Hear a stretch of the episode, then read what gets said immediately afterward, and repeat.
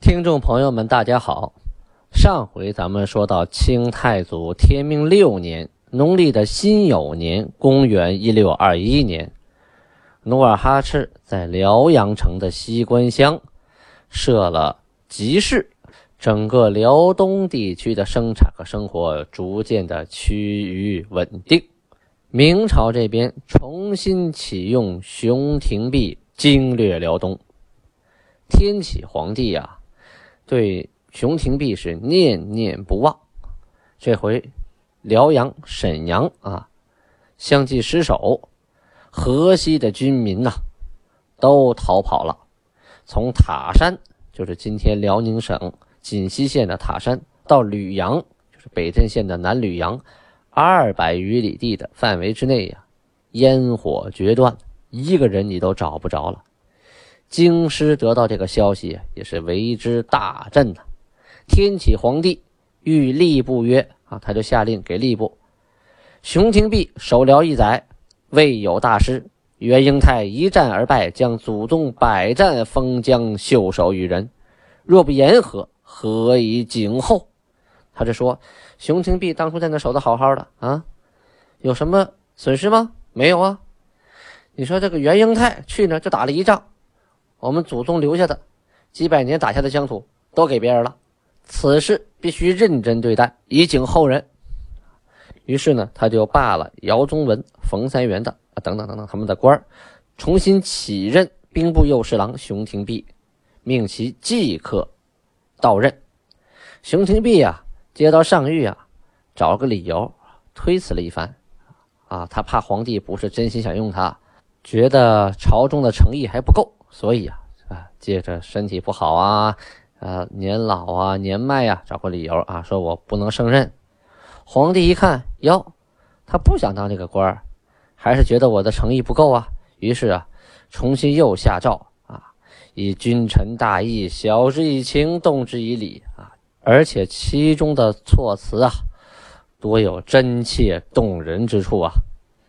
熊廷弼一看啊，这是真心想请我出山呐。于是五月，熊廷弼抵达都城，授兵部尚书衔，同时经略辽东，赐给他敕书、尚方宝剑。副总兵以下啊，可以先斩后奏，想都不用想，你想砍谁砍谁。发躺金，做军需啊，给你发钱，给你发军需物资，你要什么给什么。熊廷弼呀，建议三方布置策。哪三方呢？指的是天津、登州和莱州啊。具体怎么布置这个政策呢？他的道理啊，是说在辽河以西，我们设置堡垒啊，隔一段距离我们就设一个堡垒。有了这些堡垒以后，我们进可攻，退可守，同时对河东的金国啊也形成了一个威慑力。同时在北镇一带。布置一批马步兵，可以随时机动的部队。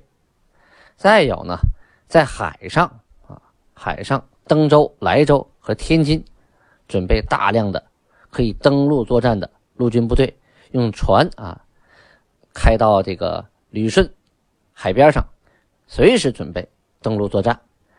这样的话，让金国就觉得，哎呦，首尾不可兼顾，我们就可以找机会乘虚而入。这三方啊，就是指天津、登州、莱州，受哪儿管辖呢？在山海关特设经略处啊，就专门管辖这三个地方。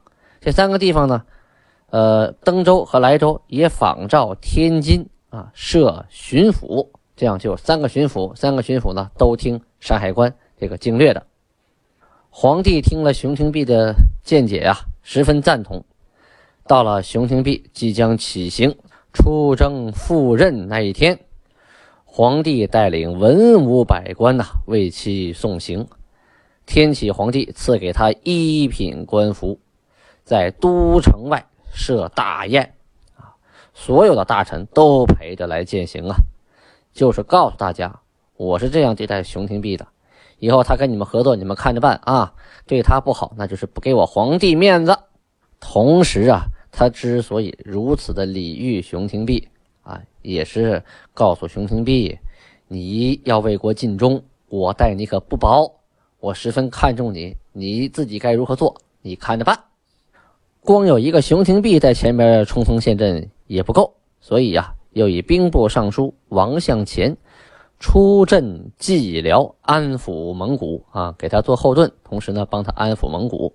这个广宁卫呀，就是现在的北镇市啊，也叫北宁市，是现在明朝啊在东北最高的军事机关驻地了。原来呀，他只是负责外域蒙古那一块。啊，辽阳呢负责辽东这一片可现在辽阳归了努尔哈赤了，所以呢，广宁就是现在就是现在的北镇啊，是最高的军事机关了，指挥各处。咱们再说一说朝鲜这边啊，因为啊，好多汉人逃到了朝鲜，据记载呢有两万多人，所以明朝这边呢一直也致书到朝鲜，说你帮我养的这些人，将来我们大反攻的时候，你就是大功一件。努尔哈赤呢也知道这个事儿，前一段时间也给朝鲜啊寄去了几封信，但是呢，朝鲜呢并没搭理这个茬啊，假装没看着。于是啊，努尔哈赤这回又致书朝鲜说：“据闻我所得辽东之民多有逃居尔国者，倘如不还我汉人，则两国接壤，互相结怨，有何益处？”我两国平素有何怨尤？我常致书遣人，尔却无一答复，未遣一人，且不纳我所遣使者。朕或官员进士之规，而从无善言相谢，竟如此蔑视我国，何去何从？听凭耳边。这封信就有点先礼后兵、挑衅的意思了，就告诉你。你要是把那些汉人还给我，咱没什么事儿啊。咱们两国离得可是接壤，挺近，以前可没什么仇，犯不上因为这事儿结仇。你要是不还我，你就是蔑视我，哎，何去何从？你看着办。再有了，以前你那些逃过来的官员或者被我所获的官员，我都还给你了，你从来没有好好谢谢过我啊。看着办，看着办，我可要出手了这。话里话外的意思，你再若如此，我可要动武力啦！一个国家的治理呀，光有武功是不行的啊！武功打天下啊，文功治天下，得有文化呀。所以呀，努尔哈赤开始准备这个教学方面的问题啊。教育部的部长的职位他也兼着呢。他命令啊，准托伊等等等等八人啊，封为八旗八克士。八克士啊，是满语。嗯，师傅的意思啊，就是，但不是一般的老师啊，很像现在的教授这个级别啊，命他们精心教习弟子，弟子中有不勤习书籍、通晓文书者，罪之，就是要罚你啊！你不好好学习，我就要罚你。以前呢，学骑马射箭打仗就行了，现在呢，还得学文化了。就是让八旗子弟选出这些优秀的来啊，文武兼修，将来他们要治理国家呀。俗话说：“民以食为天”啊，如何养活这个庞大的八旗军队呢？啊，辽东地区土地是很多的，但是因为战乱多有荒废呀，包括以前颁给大臣王公的很多土地也都荒废了，没人去耕种啊。努尔哈赤与众大臣啊，经过多次的商议，决定。颁行祭丁授田令啊，具体什么意思呢？是为分田事啊，先期传谕了各村，就先啊分田之前，先告诉各村里的老百姓，海州地方拨田十万赏，辽阳地方拨田二十万赏，共征田三十万赏，分给我驻扎此地之兵马。就这两个地方啊，有三十万赏地啊，种的粮食呢归我这个当兵的啊当军粮。至于我种百姓之田啊，就是你们老百姓的田地呢，仍然呢在你们原来地方你们种着。辽东地方的诸王啊、大臣呐，还有有钱人家的田呐，荒芜者呀特别多啊。你们荒芜的田地呀，你们赶紧种。你们要不种，也都列入到我征收的范围之内啊，都到这个三十万赏数目之内。如果你们的田被征收了，那么自己不够用怎么办呢？可以取松山铺以内至铁岭，还有细路、蒲河、樊河、昏沱河、沈阳、抚顺、东周、马根丹、清河、孤山等等等等地方的田，你们可以取来耕种。要是仍然还不够用，你们可以到边外去开荒种田。本年所种之粮食啊，准你们各自进行收获。我今祭田，每丁给良田五赏，棉田一赏。你等啊，不得隐匿壮丁啊！你们到底有多少壮丁？数数字啊，要如实报起来。我要按照壮丁数分田。你要是隐隐匿啊，则不能得到田地了。以后呢，乞丐和僧人我们也给田啊，只要是成年男子，我都照数给田。你们都必须的勤加耕作，每三丁啊，合种官田一晌。就除了你们自己分得的啊良田五赏、棉田一赏之外，这三个人还要合种官田一赏。每二十个丁呢。以一个人充兵，这二十个人里啊，要选出一个人去当兵。如果他有病了啊，那就别人去补他的额。同时呢，还有一个人应役。什么是役呀？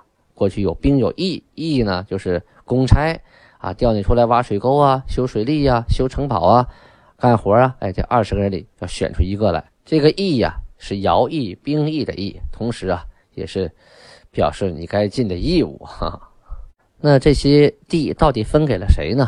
关于祭丁授田呢？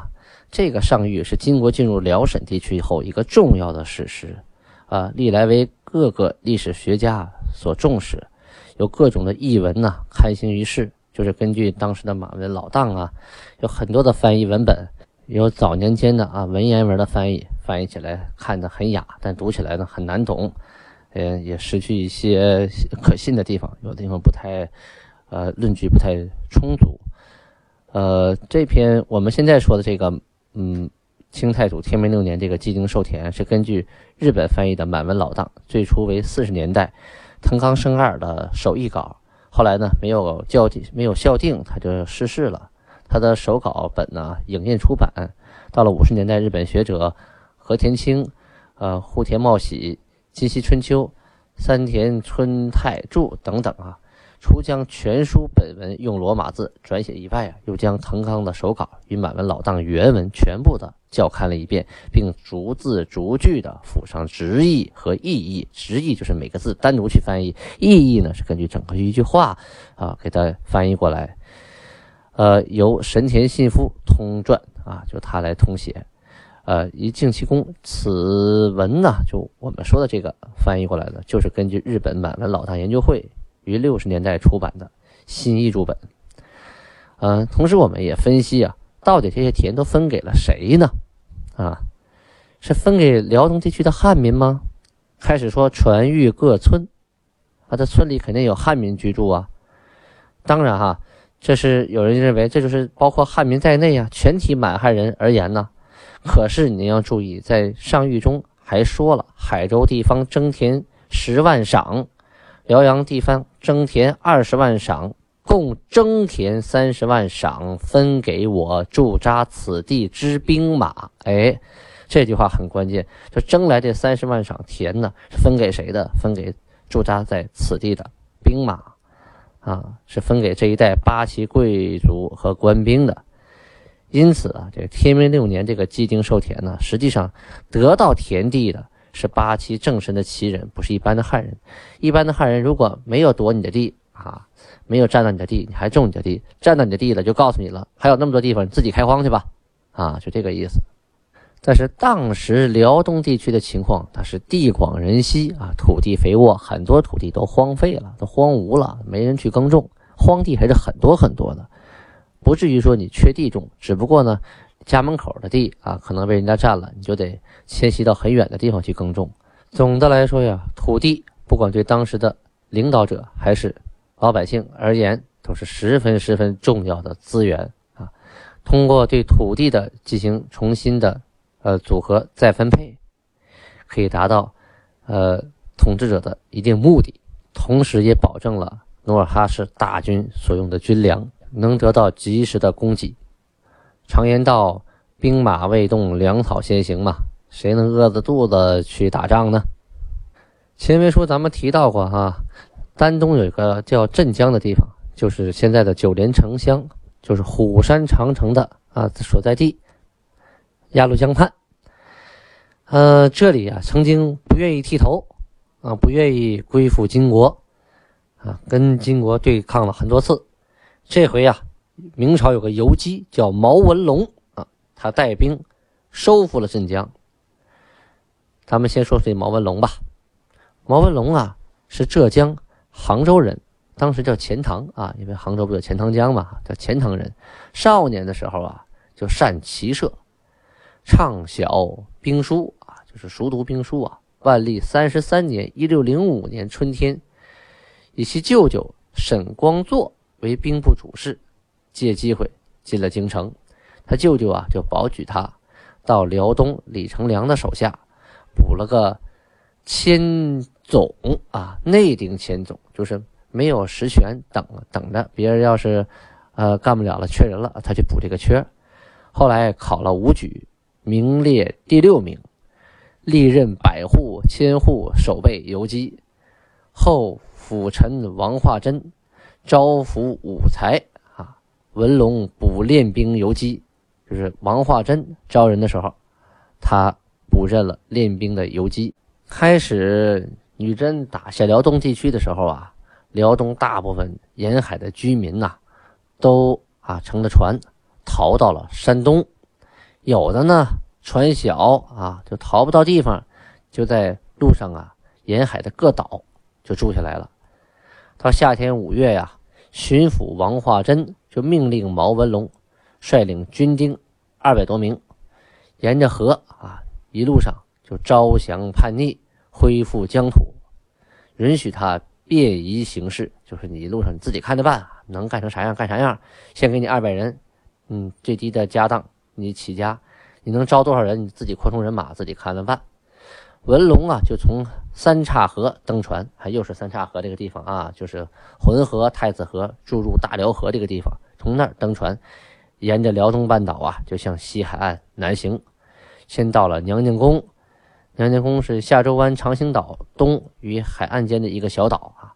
十余日后，又到了诸岛，诸岛是今天的呃金县西四十里的海海里边啊。后来又到了广鹿岛，在今天呃金县的东南，呃后来到了吉甸岛，岛上有少量金兵啊，在那把守，后来都被他打跑了，因为你几十个金兵，你扛不住他这个。几百人呐，因为他二百人起家，越来路上招了不少人，逐渐的壮大队伍，所以你小量的金兵是扛不住他一打的。